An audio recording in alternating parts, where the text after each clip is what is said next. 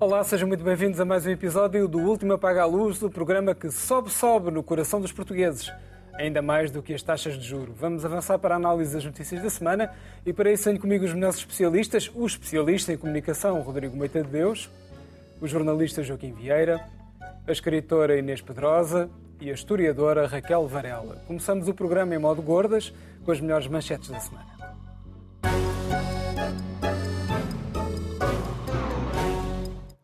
Começamos pela Raquel. Quero falar sobre um país sacudido por tumultos. Tinha que ser a França, Raquel.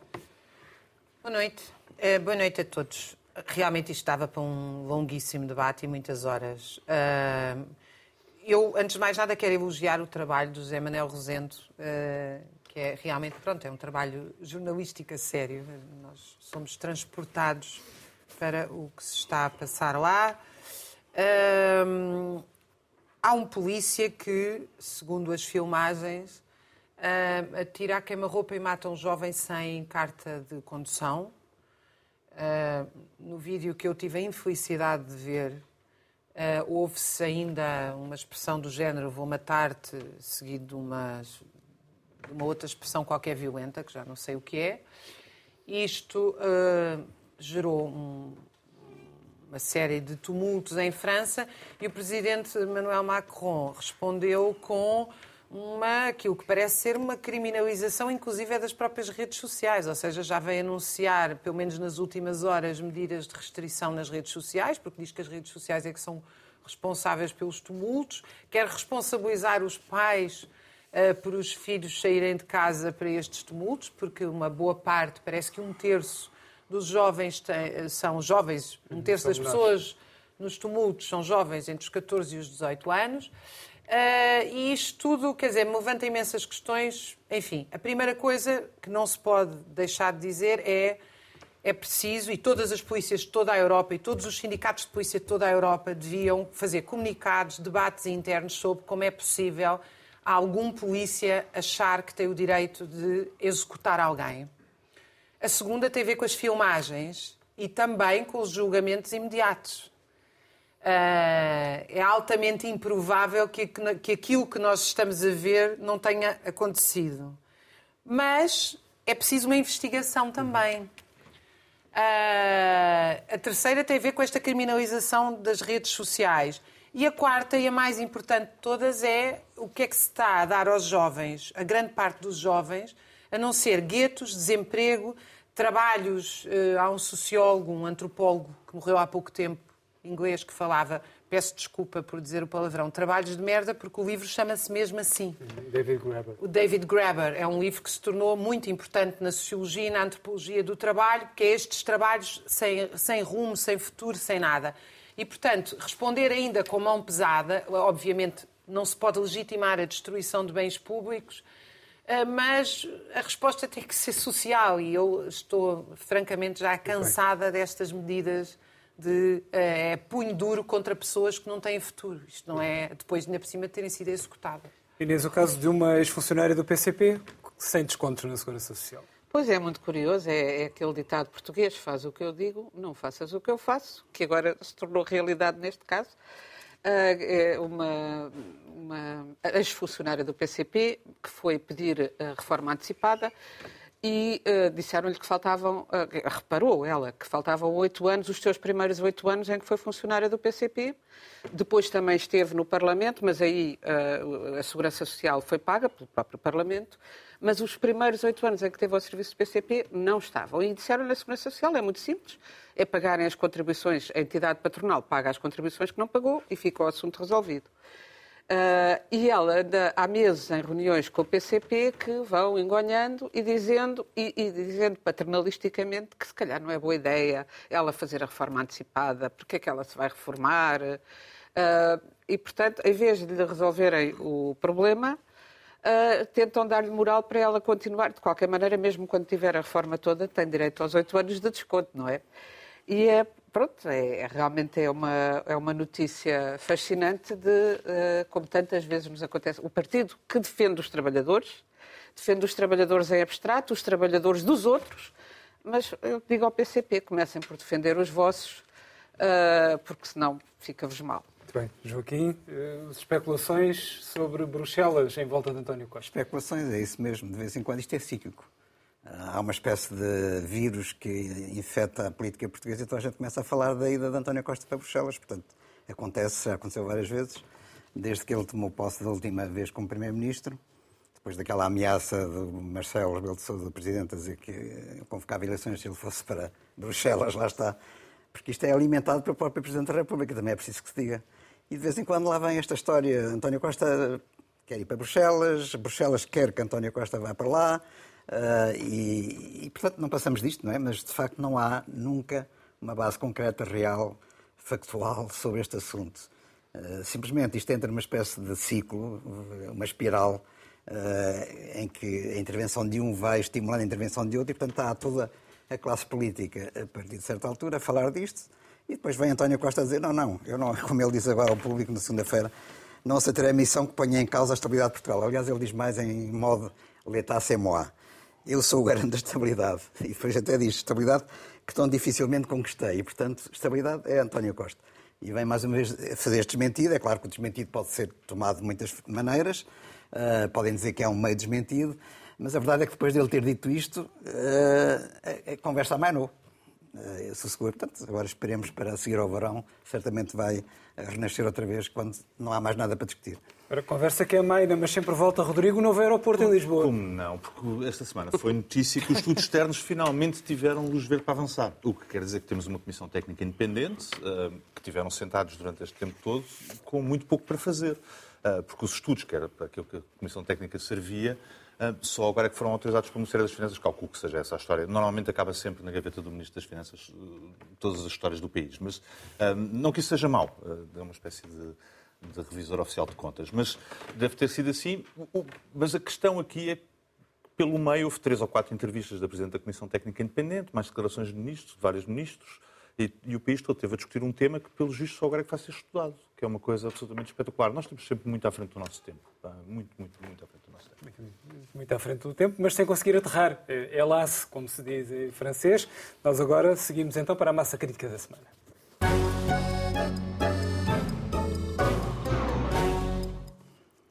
Ora, durante umas horas não descolámos dos ecrãs da televisão, quer dizer, pelo menos as pessoas com menos de 45 anos, ou com mais de 45 anos, assim é que é.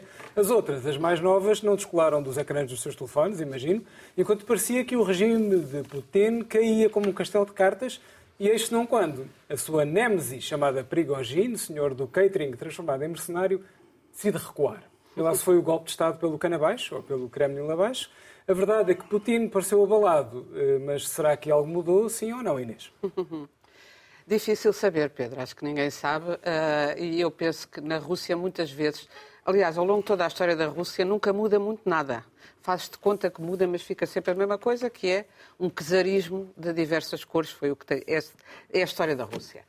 E aqui, uh, o que, eu trouxe esta, esta. Vou mostrar aqui esta profética uh, revista do Expresso, uh, uma, uma, muito boa, aliás, um muito bom, aliás, perfil do Sr. Prigozhin uh, de Ana França, que tem 15 dias e que o título era Não aceite, não aceite esse chá, Sr. Prigozhin. Portanto, antes já se previa que ele uh, pudesse vir a ter, ainda não teve, um chá envenenado ou uma dessas, um desses saltos da, da varanda que acontecem muito e que, aliás, esta semana aconteceu a uma jovem, muito jovem, vice-presidente de um banco, as carreiras na Rússia, tu estava a ouvir dizer o, o senhor da restauração, que agora é mercenário, mas este senhor, é, é, aliás, o perfil deste senhor é, é extraordinário, porque ele começa na prisão, começa antes, começa por ser um delinquente juvenil, que acaba por ser preso 10 anos por assalto à mão armada, e depois reconverte-se, começando pelos cachorros quentes, num grande uh, chefe de restauração, um uh, chefe de vários restaurantes finérrimos, onde jantou o George Bush, jantou o Príncipe Carlos, é? tudo com o Putin, e de onde terá nascido a tal bela amizade, embora um bocadinho à distância, mas uh, com Putin. Esta semana, de qualquer maneira, há uma coisa que eu tenho visto pouco comentada, que é Putin sempre disse que não tinha nada a ver com este exército de mercenários, uhum. que é claramente nazi e assumidamente nazi, uh, e que tem nos seus, uh, os seus o vice deste senhor Prigozhin tem SS no pescoço, enfim, eles, tem, usam, eles cumprimentam-se com Heil, uh, e, e, são estes sim nazis. Uh, e o Putin sempre tinha dito que não tinha nada a ver com eles. Apareceu a fazer uma declaração, primeiro a falar de traição, depois na segunda a dizer que uh, o grupo Wagner era comandado pelo exército russo, que já lhes tinham dado, que ele se queixava muito, porque de facto ele andava a queixar-se muito, e realmente era a única pessoa que a gente via na Rússia com esse direito extraordinário ao lamento, à queixa e ao protesto, porque mais ninguém e que se queixava de não ter dinheiro, mas que lhe pagaram não sei quantos milhões e que ao grupo e que o grupo era comandado uh, pelo exército russo. E a mim o que me parece é que de facto o exército russo queria integrar este, este grupo nas suas fileiras, provavelmente porque lhe sairia mais barato. E não sei se havia outros envolvidos. Agora dizem que uh, o uh, está desaparecido há uns dias, mas não sabemos ainda. Surovikin e que estaria metido outro general, o, famoso carniceiro. Este senhor é muito amigo de carniceiros, como tinha uns restaurantes. E sempre começou no cachorro quente e depois gosta muito do carniceiro da Síria, gosta muito do carniceiro de Mariupol. Agora dizem que ele está em Minsk. Aproveito para dizer aqui ao FBI, se me quiserem dar uma parte. O FBI tem, tem uh, nos mais procurados e dá, acho que é 250 mil dólares. Digo daqui ao FBI, se me quiserem dar uns 50 mil dólares, que em princípio está em Minsk. Eu não vou lá procurá-lo, já fui duas vezes a Minsk e da última jurei nunca mais ir. Já foi há 20 anos, já lá estava Lukashenko. Há muitos portugueses que tenham ido à Bielorrússia, imagino. Fui duas vezes. Fui em 86, fui em 2000. Da segunda vez não é, era, era, eh, tive para não sair lá, porque num bar de um hotel exigiram-nos o triplo do que nós tínhamos consumido. Alguém disse, nem em Nova Iorque se paga isto, e o, o, dono do bar disse, com muito, muito propósito, mas isto não é Nova Iorque, e o ar em Minsk. E de facto lá pagámos o, o que eles nos exportularam, lá nos viemos embora. Íamos encontrar-nos com escritores que estavam to todos presos por este benemérito chamado Lukashenko, que agora resolveu este problema. Portanto, eu acho que a Rússia e a Bielorrússia, que são a mesma coisa, continuam na mesma. Só é bom que andem entretidos em guerras internas, se é esse o caso, dá mais tempo à Ucrânia para se preparar na tal suposta contraofensiva e mais tempo aos aliados para lhes darem o material de guerra que necessitam para conseguirem ganhar essa muito justa guerra. Muito justa vitória deles. A guerra não é justa, mas, mas não foi feita por eles. Andaram... Sempre trouxeste estes temas à mesa do programa. Agora, não foi eu que trouxe, quer dizer, o tema é imposto por si próprio mas andaram na, a brincar aos golpes de Estado na semana, no, no, fim de semana passado, na maior potência nuclear do mundo. E, portanto, isso não é, não é tranquilizante para ninguém, na, na, realidade. E a questão é saber, em, como balanço isto tudo, dado que existe uma guerra de agressão eh, em que a Rússia está a invadir a Ucrânia, se Putin, que é o senhor dessa guerra, uh, o líder, se sai mais fraco ou, menos, ou mais fortalecido daqui desta situação. Uh, e, portanto, há muito debate sobre isso. Eu acho que, ainda antes de sair aquela coluna, aliás, é curioso, eh, militares que estão fora de fronteiras a combater uma guerra de tipo colonial, estão descontentes com a guerra e de repente metem-se numa coluna e vão em direção à capital. Onde é que eu já ouvi isto? 16 de março de 1974 em Portugal. Mas não quer dizer que anuncie o 25 de abril a seguir, não é? Que foi um mês depois. De qualquer modo, é sinal de que as coisas de facto estão bastante instáveis. Uh, aliás, o Marx dizia que a história não se repete a não ser. Só se repete, como aliás, farsa. a primeira como tragédia e a segunda como farsa. Não foi, uh, portanto, não vai ser uma farsa o que vai acontecer na Rússia a seguir. Um, mas antes ainda da coluna arrancar em direção a Moscou, o Prigogine uh, proclamou umas coisas sobre a questão da Ucrânia que punha em causa os fundamentos da guerra avançados pelo Putin. Isso é muito importante. Eh, foi na véspera, o, que o, o Prigogine, que de facto desencadeou combates tremendos, aliás, era a força mais eficaz a combater a Ucrânia, e desencadeou combates tremendos na, em território ucraniano, veio dizer que da experiência que ele teve, uh, primeiro, uh, não viu nenhum neonazis na Ucrânia, uh, Segundo, não viu que a Ucrânia se preparasse para atacar a Rússia, que era um dos fundamentos da, da agressão do Putin. E terceiro, não viu que a NATO estivesse aliada a apoiar a Ucrânia nessa, nesse ataque contra a Rússia. E, portanto, isto põe em causa todos os fundamentos da guerra da Ucrânia, uh, do Putin. Isto é, é, muito importante. Não tem sido devidamente uh, salientado. Portanto, não sei como é que o Putin agora vai explicar e desmentir aquilo que, até ninguém o confrontou com isso também, aquilo que o Prigogine disse. Pois há a questão da coluna, de facto, há aqui um grande mistério que nós não sabemos Porquê? Uh, o que é que pretendia o Prigogine, que apoios é que ele tinha dentro da própria estrutura militar russa, e portanto isso não está ainda explicado, e se calhar nunca, queremos saber.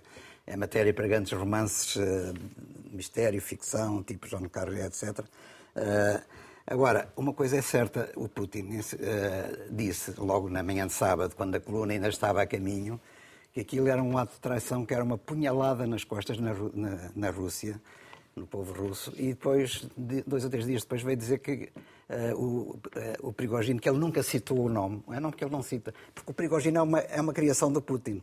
Independentemente dele dizer, eu acho que o Putin nunca disse que não tinha nada a ver com o grupo Wagner.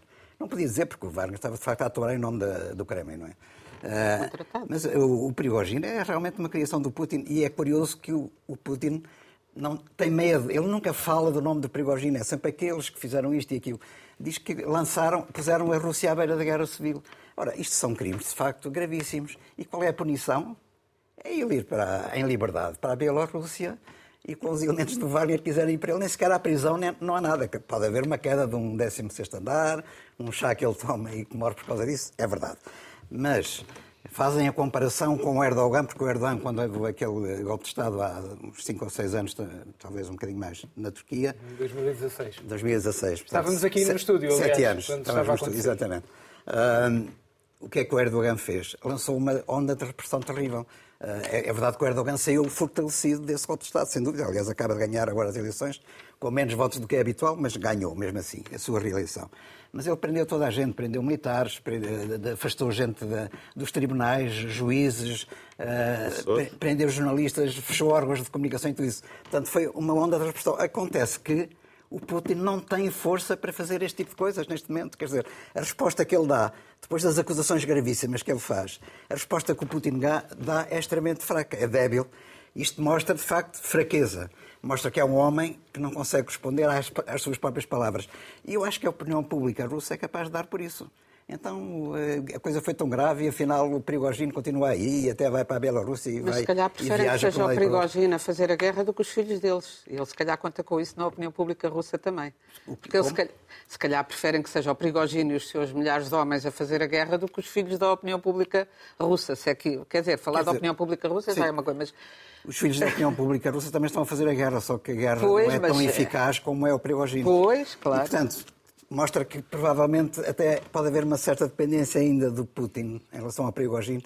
Ou será que o Prigogine tem coisas sobre o Putin uhum. uh, e, portanto, também exerce uma certa chantagem sobre ele e o Putin também tem algum receio em relação a isso? Nós não sabemos o que é que o Prigogine sabe sobre o Putin. Portanto, há aqui muita coisa por uh, descobrir e realmente, neste momento, eu acho que o Putin saiu enfraquecido. Vamos lá ver o que é que vai acontecer. É verdade que isto pode ser bom para a Ucrânia, mas também a instabilidade na Rússia é uma coisa, eu comecei por dizer isso e acabo, pode ser muito preocupante para todos nós, para o mundo inteiro. Portanto, há uma grande, um grande grau de incerteza sobre tudo isto. Rodrigo. Eu, como sou um total irresponsável, diverti-me imenso. É? Dizer, eu tinha a certeza que o mundo ia acordar sempre melhor na manhã seguinte, acontecesse aquilo que acontecesse. Era uma coisa certinha, não é? Na pior dos cenários, eles começavam a matar-se uns aos outros. Portanto, o mundo ia ser sempre melhor no dia a seguir. Eu não ia ao, ao golpe das caldas, mas o Gorbachev, isto já não é a primeira vez que eu vejo a Rússia entrar em meltdown, não é? Portanto, aliás, já todos vimos. É? O Gorbachev também não caiu em sequência no, do, do, golpe, aquilo implodiu uns meses depois, mesmo o próprio Kerensky, era o Kerensky, não era? Um, também sobreviveu uma marcha militar sobre Moscovo, e uns meses depois tinha, tinha outra revolução às portas. Portanto, significa. Infelizmente. No caso do Gorbachev, tudo o que veio a seguir foi muito pior. Mas para... Aliás, uma revolução feita com medidas de tipos. Portanto, também não é preciso muita gente não, não é, uma revolução na Rússia. Não é, não é. Sobretudo quando o poder está fraco. Não, não, é? não é, não é. Agora, eu, eu tenho dúvidas em, em intitular ou chamar aquilo de golpe de Estado ou revolução. Eu tenho a ideia que aquilo é um movimento laboral. Uh, movimento sindical. É um movimento, é um movimento sindical musculado uh, de alguém que não recebeu tanto como lhe tinham prometido. Uh, e, portanto, eles estão furiosos. Não, não, não, esquecer que o Ministro da Defesa tem uma empresa que é concorrente da, da Wagner, no meio disto tudo, que toda a gente sabe, é público, aliás. Ele tem uma empresa que concorre com a Wagner diretamente na atribuição de contratos. E, portanto, aquilo é um misto, uh, luta por, um contrato, por uma boa PPP, com, de facto, um problema de sindical que é os trabalhadores estão descontentes e, portanto, vão marchar, um, vão marchar em direção à sua entidade dissesse, laboral. Vou citar um anónimo que era Mário Nogueira com tanques. Eu, eu... o outro, o André. O, o do stop é mais, é mais, o André aquele é mais stop, steel Ana. stop. O Aquele é mais steel stop. Eu, eu trouxe, a Inês já referiu isso, mas eu trouxe aqui uma notícia que gostava de partilhar convosco. Ah, não é bem a notícia, mas são as declarações do Putin, a Inês já, já se referiu a elas, que são as, umas declarações que passaram quase despercebidas, de facto, como a Inês estava a dizer, que são as mais interessantes de todas. Porque ele, ele, Putin, diz que deu mil milhões de euros. Ah, não à Wagner, mas à holding. E ele a seguir até explica que contratos é que deu, ah, inclusivamente a das cantinas das escolas, que é uma Exatamente. coisa absolutamente extraordinária. O Presidente da Rússia só faz isto quando está a tentar explicar aos próprios dos homens armados, aos senhores do, do Grupo Wagner, que ele pagou. Ele pagou. Se não lhe pagaram, não é Se não, problema pagar- dele. se não pagaram aos funcionários, não é um problema dele. Foi o vosso patrão que ficou com o dinheiro. Isto é, é- é tão descabido, tão despropositado, que a única justificação que eu encontro é, de facto, é o Presidente da Rússia tentar explicar, não, é que eu paguei-vos. Se- eu, aliás, eu paguei ao Prigozhin. O Prigozhin é que não vos deu o dinheiro, é que ficou com o dinheiro. O que tem, uh, o que está diretamente relacionado com, com o que eu vou dizer a seguir.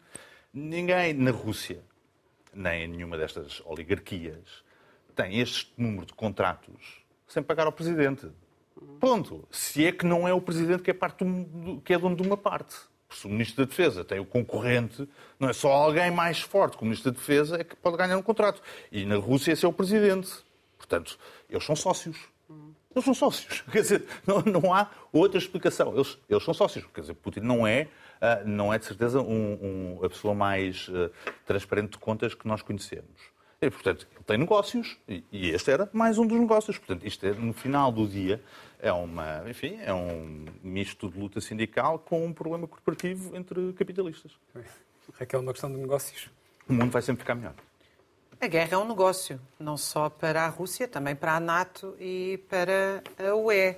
Ah, Eu fiquei particularmente, evidentemente que eu não sei o que é que se passa na Rússia, portanto não vou especular em relação a isso, mas ah, fiquei particularmente, não surpresa, mas estupefacta por nas primeiras horas o entusiasmo da comunicação social na União Europeia com aquele neonazi, que é o que ele é, o líder do grupo Wagner, é um líder, é um, é um líder de criminosos, que é isso que são os- todos os grupos mercenários, com uma ideologia eh, de extrema-direita, a caminho de Moscou, e, portanto, aquela ideia de que o inimigo do meu inimigo é meu amigo, que é uma coisa... eh, eh, é muito frequente na história, de vários lados. A esquerda e a direita têm este comportamento quem é que disse isso? eh, deplorável. As primeiras horas da, as primeiras horas da cobertura jornalística mostravam aquele caminho para Moscou com esperança. E isso é absolutamente indecente. Porque o Não- inimigo não do meu inimigo disso. não é meu amigo. Mas deixa-me terminar. A segunda nota tem a ver Conviria com a surpresa. provar, A segunda nota tem a ver com a surpresa eh, face a estes grupos mercenários, que é o grupo Wagner.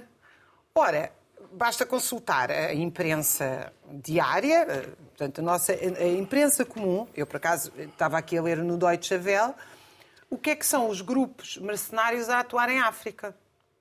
Não é o Wagner, é o grupo russo, é o grupo ucraniano. O grupo, segundo a Deutsche Welle, estou a citar, o grupo eh, Africacom, que é o Comando Norte-Americano em África, que tem sede em Stuttgart, na Alemanha, tem 21 grupos, que eles chamam prestadores de serviços, a atuar em África para os Estados Unidos. Não sei se em Portugal os negócios portugueses têm ou não grupos privados, porque quando foi aqui o- o- a crise, crise não, guerra em Cabo Delgado, foi afirmado que também haveria esses grupos. Portanto, eu acho que o que é... Moçambique, no caso. É Moçambique, no norte de Moçambique. Ah, quer dizer, isto a mim, evidentemente que eu não sou estratega militar, mas acho que há aqui uma análise política e social interessante a fazer, que é porque é que os Estados, cada vez mais, não só a Rússia, mas os Estados ocidentais também, recorrem a estes grupos, que de facto a extração é, enfim, o submundo da sociedade, Uh, são pessoas que se oferecem. Já há outros mais antigos, como a Legião uh, Estrangeira Francesa, que já vem do, do século XIX, mas que não é igual a estes grupos espanhola. mercenários. Não é igual a estes grupos mercenários. Porquê é que os Estados estão a, a recorrer, e isso acho que é uma pergunta muito interessante, a estes grupos? A É porque não conseguem mobilizar uh, os exércitos regulares? É porque têm medo que os exércitos regulares se dividam? Que é o- pode ser o caso da, da Rússia, quanto a mim também é o caso uh, do, do envolvimento da NATO nesta guerra, porque evidentemente que eu acho que mais cedo ou mais tarde vai haver um, uma oposição à juventude russa a participar nesta guerra, porque o número de baixas é gigantesco e a prova disso é a quantidade de desertores que tem sido anunciada. Enfim, estou a falar dos dados que aparecem, portanto, sei o que está escrito. Mas a NATO também envolveu-se, envolveu-nos, sem nos perguntar, e eu é, eh, sobretudo com uma guerra económica, mas se tivessem que mobilizar eh, tropas, a, a, a, resistência seria enorme. E isso tem a ver com uma situação, quanto a mim, que é o pós-segunda guerra.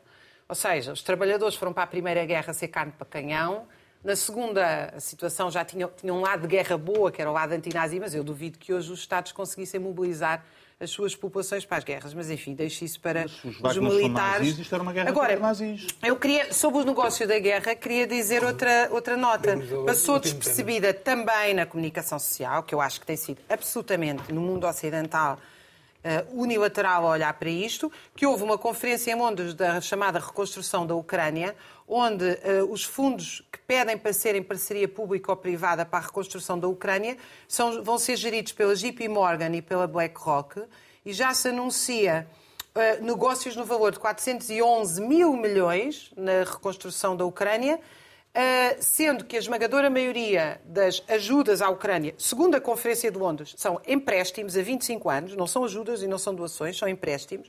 E os 411 mil milhões de negócios é o dobro do PIB da Ucrânia antes da guerra. Portanto, a guerra, infelizmente, é um negócio para muita gente. Bem, será com certeza ainda assunto aqui mais do que uma vez. Vamos agora ao nosso extra-extra com o tema da semana.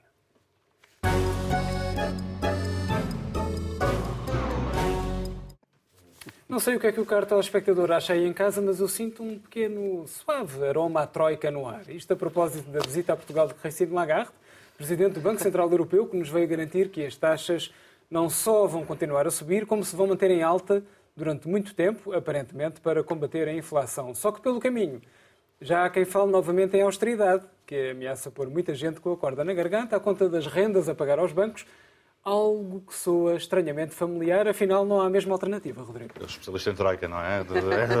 Tinha que ser. isso na, na, intervenção. Nem podia ser de outra maneira. Como não? Sempre, sempre que chegar a troika nós chamamos o Rodrigo, não é? Não é assim uma coisa. É justo, é justo, é justo. Eu vou, eu vou começar pelas, pelas reações às declarações de Lagarde, que achei absolutamente deliciosas. Eu ia pedir à nossa produção para pôr a primeira notícia no ar. Isto é CGTP, uh, logo com uma, com uma declaração no próprio dia do discurso da, da Lagarde explicando que é inaceitável esta tentativa da Lagarde e do Banco Central Europeu tentar limitar os salários dos portugueses. Vou pedir para porem no ar uma segunda imagem, em que é o nosso Presidente da República a explicar, com outras palavras, que os bancos centrais têm que ser mais populistas e fazer uns discursos que as pessoas não percebam. Porque, quer dizer, afeta muito a opinião pública, as pessoas podem ficar deprimidas e a economia pode ficar deprimida. Portanto, era bom que a Lagarde tivesse assim uns, uns, uns cursos de empatia não é? Empatia e de soundbites, que era para ver se é, é curioso que o Presidente não põe em causa as decisões, põe em causa o discurso. O discurso, é uma coisa espetacular. As palavras é que estão mal, as decisões estão bem. As pessoas, nós sabemos, as pessoas são muito influenciáveis, não é? Quer dizer, depois acreditam nas coisas que lhes dizem. Tem que ter cuidado a dizer as coisas. A Lagarde podia ter umas aulas com o Primeiro-Ministro, por exemplo. Foi aquilo que ele disse com outras palavras. Uh, ia pedir para pôr no ar uma, uma, terceira, uma terceira reação, que é do, do líder da oposição, Luís Montenegro. Pelo menos alegado, líder. E, ainda, é, ainda é líder do, do, segundo maior partido do país, portanto. uh, uh, Eu até, acho que o Zé Albino é mais líder. Sabe que é o Zé Albino? Sai, sai, o gato, o gato. Esse já foi a voto e não correu bem. Fiz três anos esta semana. Eu estava tão querido nas redes, adoro as redes. Oh, muito querido. Falando muito isso durante a campanha. é sempre uma coisa muito fofa nas redes, como tu sabes. Não é? eu, eu, eu, agora, eu agora tenho que fazer um comentário sobre o PSD, vocês não me deixam. É espetacular que é a coisa, a coisa do, do, do, o líder do PSD que se opõe contra a intervenção da Lagarde. Não é? Critica a posição de Lagarde, é o título, e não só, ele diz isso mesmo, e diz que António Costa precisa ter uma voz mais firme na Europa. Aliás, depois houve quem fizesse logo a notícia, vou pedir à nossa produção para pôr no ar, que uh, Costa e Montenegro estavam alinhados nas críticas a Lagarde. É? A inflação deve-se mais ao aumento de lucros extraordinários, que é a subida dos salários, este é o título, mas depois Costa explicou que a Lagarde falhou completamente no diagnóstico. Estamos a falar do senhor que dizia que a inflação era um fenómeno temporário, que ia passar. Mas que não percebia nada, não é, não é que ela não percebia nada, mas que tinha falhado e que era só mais o que, que faltava. Era, é, que era por causa da guerra na Ucrânia. Que era, exato, mas que era só mais o que faltava, limitar os salários, por causa da, da, das declarações da Lagarde. Eu vou pedir à nossa produção para pôr no ar o, isto foi o António Costa um ano antes, quando recusava aumentos adicionais na função pública, não é explicando que os aumentos causam inflação. Ele disse isto há um ano atrás. Eu percebo que um político, como uma pessoa mais ocupada com o resto dos mortais, pois às vezes esquece daquilo que disse uns meses antes, um ano antes. Esquece, mas isto foi explicado. E depois mudou de opinião. Ah, ou mais ou menos, terá mudado de opinião. Mas a parte mais engraçada nem é essa. E pedir à nossa produção para pôr no ar. Este é o excerto do discurso, eu não vou chatear-vos com a tradução. É o excerto do discurso. Eu ouvi o discurso. São 42 minutos de discurso. Ninguém merece isto. Ninguém merece. Uh, e aquilo que a Lagarde explica é uma coisa mais ou menos como isto. Os salários foram esmagados, os trabalhadores perderam poder de compra nos últimos uh, trimestres, nos últimos dois trimestres. Os salários vão aumentar e vão apanhar aquilo que eram os níveis pré-pandemia. É uma inevitabilidade e nós já contamos com isso. E as empresas não podem ficar, não podem, têm que incluir isso nas suas margens e não podem aumentar as margens. Aquilo que está ali escrito. Se forem ao site do BCE, é aquilo que está ali escrito. Podem ver o vídeo, é aquilo que ela disse as, as empresas. Convida as empresas a acomodarem. A acomodar os aumentos salariais. Portanto, o recado até era para sem, as empresas. Sem aumentarem os lucros. Sem aumentar, sem aumentarem. Eh, aliás, Essa é a questão. Exatamente. E aquilo que ela diz é, atenção, que os aumentos têm que ser feitos com base no aumento, no aumento da produtividade. Que é uma coisa, mais ou menos, que nós ouvimos todos os dias em qualquer reunião da concertação social. Não é nada de especial. Isto é um daqueles casos absolutamente é, é, Esse é que é o problema, é nós ouvirmos isso todos os dias na concertação social. Há, há 30 anos, é perguntar o que é que os sindicatos estão a fazer na concertação social para ouvirem isso acriticamente, é uma, é que já na que eu, também estou cada vez mais contigo, é uma estupidez é. um trabalhador ter que justificar o seu salário. É, é uma coisa completamente parva. Essa coisa da produtividade é uma coisa completamente parva. Porquê é que falas em produtividade e não em qualidade? O que é que é produtividade e não qualidade de trabalho? É um caso, é um caso, é um caso, claro, de iliteracia. A iliteracia é, é misto de iliteracia com preguiça, porque as declarações estavam disponíveis e podiam ter ido ler para além do, te, do primeiro texto da Lusa que saiu. Podiam ter ido ler, ou podiam ter ido ver a declaração. É um caso de iliteracia. E depois, todo o aproveitamento. Que é, de repente, está o país há dois dias a discutir declarações que não existiram. Não existiram. Ela não disse aquilo. Ela não disse aquilo. Muito bem. Vamos à Raquel. Raquel. Bom, Lagarde é uma líder de direita, eh, da direita-direita francesa, do Partido Republicano, que subiu na vida reclamando, como advogada de género, reclamando que as mulheres não chegavam aos lugares de poder. E eu acho isto muito cômico, porque deve haver poucas pessoas que contribuam tanto para a desigualdade mundial como Christine Lagarde, o que nos demonstra uh, como estas questões podem ser altamente uh, manipuladas.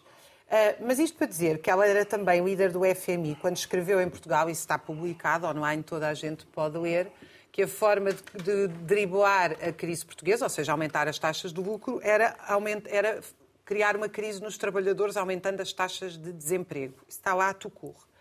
Segundo eu li na manchete do público, aliás, uma manchete cheia de eufemismos, eh, neste discurso, que não ia inteiro, ela teria dito exatamente o mesmo, ou seja, é preciso aumentar a taxa de desemprego. Pelo menos eu estou a transmitir o que estava transmitido na manchete do público. É ou seja, que era o emprego, o emprego teria que acomodar, era assim uma coisa completamente uh, eufemística, teria que, uh, incomodar, teria que acomodar a relação entre a inflação e os juros. Eu, eu gostava de, de, mostrar um gráfico, por favor, pedir à nossa produção, que é uh, o aumento dos juros. Uh, uh, Regi que não temos o gráfico. Ah, não, há, não há problema porque eu digo o valor. Descreve, descreve. Uh, eu descrevo o valor. Temos o gráfico é assim. Convém que os, os ouvintes e para quem está em que é que podcast. Mas pronto, é um gráfico que demonstra uma subida vertiginosa dos encargos das famílias face ao crédito à habitação, que aumentou uh, os juros, sem contar aqui as amortizações, 81%. Isto num quadro em que a inflação tem aumentado sistematicamente, a dos bens alimentares, e, ao contrário do que está dito em toda a. Enfim, eu deduzo que a comunicação social tenha aqui reproduzido os discursos do governo, não tenho a certeza. A inflação de maio nos produtos alimentares, de maio, é superior à do ano passado. Portanto, não há nenhuma queda na inflação. Mas eu agora queria dar outro dado importante. Cristino Lagarde recebe líquidos 416 mil euros como presidente do BCE, o que dá a módica quantia de mais de 1.600 euros líquidos por mês, que é aquilo... Mil, 1.600? Uh, 1.600, perdão, 1.600 euros por dia. Pois. 416 mil por ano, 1.600 por dia. Líquidos, já depois dos impostos.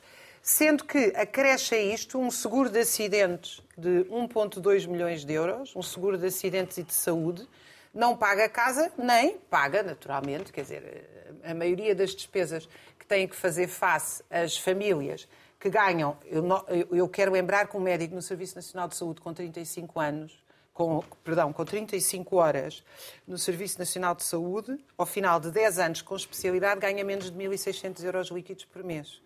Até há pouco tempo era 1.500 euros, que era isso que levavam para casa. Depois podiam chegar aos 1.700 se faziam umas noites. E, portanto, é esta pessoa que vem cá aqui, com uma naturalidade enorme, dizer que nós temos que nos acomodar. Não, e não não, não as decorações, isso, pronto, quer dizer, estou, a, estou a assumir, quer dizer, eu, estou, eu de facto estou a comentar as declarações. Se bem que toda a política do BCE, acredito que possa não ter dito as declarações, e aí temos que discutir o que é que se passa na imprensa portuguesa. Ou seja, o que é que a imprensa portuguesa fez? Repetiu o que alguém disse, ninguém foi verificar a tradução, ninguém ouviu o discurso. O que é que se passa no jornalismo? Não leram, mais que escreveram? títulos diferentes. Os o, políticos. O, o, o observador pois, dizia que Lagarde... São os políticos culpa, sim, é? mas, mas, os políticos todos reagiram em cima dos títulos. Agora, há uma todos. questão que é, é, é, é estrutural. Isto é um modelo social. É um modelo social que tem 30, 40 anos, que é desmifrar os trabalhadores e a garantir a remuneração permanente de rendas fixas, através de juros, através de juros da dívida pública. Portanto, é gente que vive. Sobretudo a renda da Lagarde. É, é gente que vive de dinheiro permanentemente, do dinheiro dos outros, do trabalho dos outros, em situações em que as pessoas, de facto, às vezes, eu não sei o que é que se passa com os sindicatos ou com os partidos políticos da oposição, etc. Quer dizer, as pessoas estão com dificuldade em garantir para os seus filhos proteína, carne e peixe. Como é que, como é que isto é admissível? Agora, as lágrimas do Presidente da República são de crocodilo. Porquê? Porque toda a política, como o Rodrigo aqui demonstrou, nos últimos, nos últimos anos, tem sido a de garantir e a de achar-se que é bom aluno, pagar o déficit, como se nós tivéssemos alguma dívida, pagar a dívida e dizer que aumenta os salários se aumentar a inflação. Portanto, não venham dizer que fazem parte de outro clube, porque não fazem. Inês. Pois, eu, eu também achei que. Eu, aliás, acho que vi numa curta, não foi só a notícia, acho que vi uh, uma frase, se calhar isolada do seu contexto, em que Lagarde dizia uh, temos que controlar os salários, ou qualquer coisa como isso. Portanto, Notícia do Diário de Notícias. Uh, era, era, o, era, o título, era o título do Diário de Notícias. Exato. Era o título, sim. E, Culpa salários com a inflação. Sim. E admiro, eh, quer dizer, não estou a duvidar do que tu dizes, mas acho que ela se calhar deu uma volta ao texto e disse isso e disse o contrário, não sei. De qualquer maneira, esta semana também houve uma entrevista muito interessante do governador do Banco de Portugal, Mário Centeno, à RTP, Uh, e que me pareceu muito menos calamitosa do que uh, de Lagarde. E, e, Lagarde, de facto, quer no, FMI, quer no FMI, quer no BCE, e o BCE, com ou sem ela, tradicionalmente é mais alarmista do que. Não, não segue os conselhos do, do professor Cavaco. Do professor Cavaco. Do professor Marcelo, olha que confusão. Uh, e, e, é mais. E normalmente enganam-se para pior. E isso tem acontecido em relação à economia portuguesa, tem acontecido uh, uh, muitas vezes de preverem um cenário pior, porque se calhar pensam que é, é, melhor prever isso para, para não piorar ainda a situação. Sendo certo, como a economia é cada vez mais volátil, o pavor também, também altera, o medo e o pavor também altera a economia. As pessoas uh, apavoradas tomam decisões, nem sempre as mais sensatas. Soubemos esta semana, por exemplo, que os, uh, os depósitos bancários baixaram, e baixaram bastante. Não sei se as pessoas, apesar, uh, continuam a investir nos certificados da Forra, investiram muitíssimo, porque de facto são mais premiados, têm juros muito mais favoráveis do que os bancos. Uh, e claro que se não houver liquidez nos bancos, eu acho que à partida não é uma, uma má notícia, porque os bancos precisam também de ter concorrência para subirem as taxas dos uh, depósitos, porque, uh, da mesma forma que sobem os, os, as taxas dos empréstimos, não é? Portanto, equilibrar um bocadinho mais as coisas. mas o que, o que, se passa é que temos, por um lado, a União Europeia a dar sinais de que as economias precisam de injetar dinheiro para crescerem, uh, e temos agora nós os apoios todos da União Europeia, outros países também, a sequência do Covid, etc., e também por causa da crise da guerra, uh, precisamos de mais dinheiro e pôr a economia uh, a mexer e de subir salários, etc. E veio o BCE a dizer-nos o contrário. A contração, vamos ter medo e tal. Eu acho que, que, independentemente se ela disse ou não, acho que foi bom ver que nisso estão, pelos vistos, alinhados todos os partidos portugueses, da extrema-direita ao, ao, ao, PSD à, à, esquerda, de que não é esse o, o, sistema, o escândalo de que realmente, e realmente uma pessoa com um salário brutal estar a falar dos salários dos outros fica sempre mal. Eu acho que era uma coisa que, que, que não deviam evitar até já por uma questão moral mínima, Uh, num país, e dizer isso num país que tem ainda um problema de salários muito baixos. Subiu para os mínimos olímpicos uh, de decência o salário mínimo e, entretanto, o salário médio está igual ao salário mínimo. E esse é que é um problema, e também é um problema de produtividade, porque as pessoas sentem que o seu, o seu trabalho não é valorizado. E, e, portanto, só subindo os salários uh, se consegue melhorar a economia.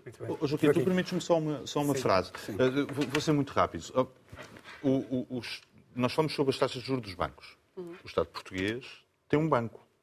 Portanto, não precisa da Lagarde. Amanhã o, o acionista Sim, liga para o Presidente do Conselho de Administração da Caixa e aumentam-se as taxas de juros. O Presidente da República também não precisa de pedir favores. Tem um banco. Como tem andado a pedir. Pronto. O, o Estado português tem 700 mil funcionários. Se é para aumentar, aumenta amanhã. Não precisa da senhora Lagarde. Se não gosta das declarações da senhora Lagarde, o Estado português tem assento na, na direção executiva do, do, BCE, através do governador do Banco de Portugal, uhum. Mário Centeno, que pode votar contra, é que pode votar. O problema é que estão todos alinhados, porque isto é um faz de conta. É Portanto, isto é, um, é um, um, exercício monumental de desresponsabilização do Estado português, que diz, ah, Lagarde aqui, querer condicionar e tal, não temos nada a ver, e com o faz de conta, porque eles estão todos alinhados, eles sabem o que é que tem que ser feito. E aquilo que tem que ser feito é tirar dinheiro da rua. Ponto. Joaquim.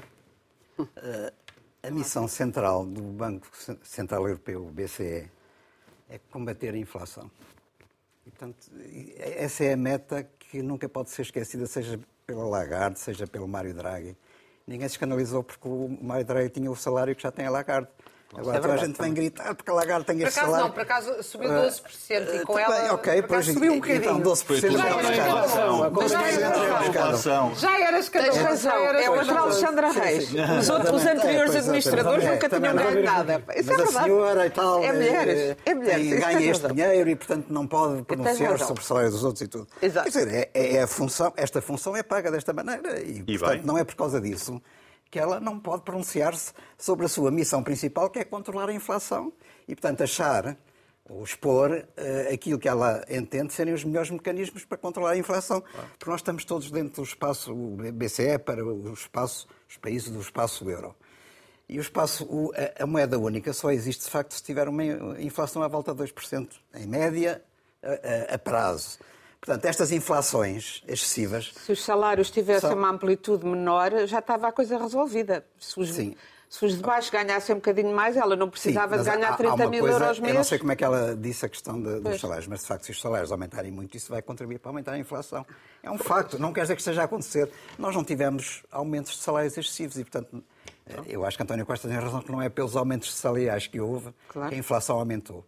Também não sei se é por causa das, agora dos lucros excessivos da empre, da, das empresas que há. Eu acho que o problema, a guerra da Ucrânia tem, de facto, eh, muita responsabilidade nisso. António Costa tinha o dito antes, agora esqueceu-se. Eh, também eh, o problema dos circuitos de distribuição internacional por causa de terem sido suspensos por causa da Covid coisas, e tudo isso. Os preços já caíram também, imenso. Também Como é que tu continuas a justificar que é a guerra da Ucrânia se os preços caíram do os gás, mercados e a banca e a inflação, só têm tido A inflação lucros. também está a cair, acompanhando a descida dos preços da energia, o gás, petróleo, tudo isso. Portanto, hum. uh, e, portanto, vai a par uma coisa com a outra. Agora, uh, sei lá, agricultura, por exemplo, produtos agrícolas, vegetais, carne, etc., não são as grandes empresas que dominam esses circuitos. Uh, as empresas de distribuição, já discutimos isso aqui, uh, dizem que também fazem sempre, aplicam as suas margens normais. É, normais. Uh, te, temos que ver onde é que existe. Quais, mas têm são, lucros extraordinários. Mas é preciso estudar de onde é que vem um a inflação e, é, curiosamente, isso um não está estudado. e, portanto, eu acho que o que é preciso é que depois os, os vários governos adaptem as suas políticas económicas. Portanto, se ela disse, uma coisa que ela disse é que o problema dos apoios às famílias devia diminuir. Isso é, ela disse concretamente. E, portanto, António Costa, o que tem que fazer, todos os governos do, do, do espaço euro, é adaptar políticas económicas que defendam, de facto, o interesse económico das pessoas e o bem-estar e a, a evolução uh, do nível de vida. E, portanto, eu acho que, provavelmente, aquilo, uh, uma coisa que Lagarde não disse é que não se pode diminuir a carga fiscal. Ela não disse isso. E, portanto, talvez seja aí o caminho. António Costa, que nós temos uma carga fiscal que é das maiores que existem na Europa, talvez Isso é pudesse verdade. pensar nisso e diminuir Mas um bocadinho a carga é fiscal. Isso não é Fica verdade. aqui a é sugestão de Joaquim Lagarde. não- não digo que é a maior. Ver se António Costa está a escutar-nos neste momento ou se está a caminho de Bruxelas, nunca sabemos. Pode sempre negar até à última. Saímos com o vídeo ao Beta Jornal.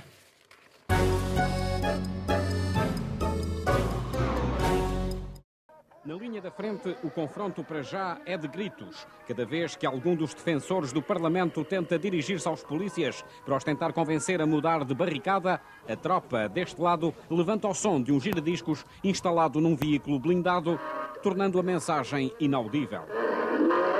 Mas em conferência de imprensa realizada hoje em Moscovo, respondendo à RTP, o general Pankratov, que dirige a polícia de Moscovo, frisou que a situação é mesmo séria. Do outro lado, disse, estão mil pessoas fortemente armadas, incluindo com metralhadoras, lança-granadas e até mísseis terra-ar. A situação continua, portanto, bloqueada. E embora ambos os lados continuem a afirmar que preferem uma solução pacífica, a verdade é que, para já, todos se preparam para a guerra. Carlos Fino, RTP, Moscovo. Foi há 30 anos que uma revolta contra o regime levou a Boris Yeltsin a bombardear o próprio Parlamento, a Rússia e os seus dramas. Que dão excelente literatura. Despedimos com amizade. Até para a semana.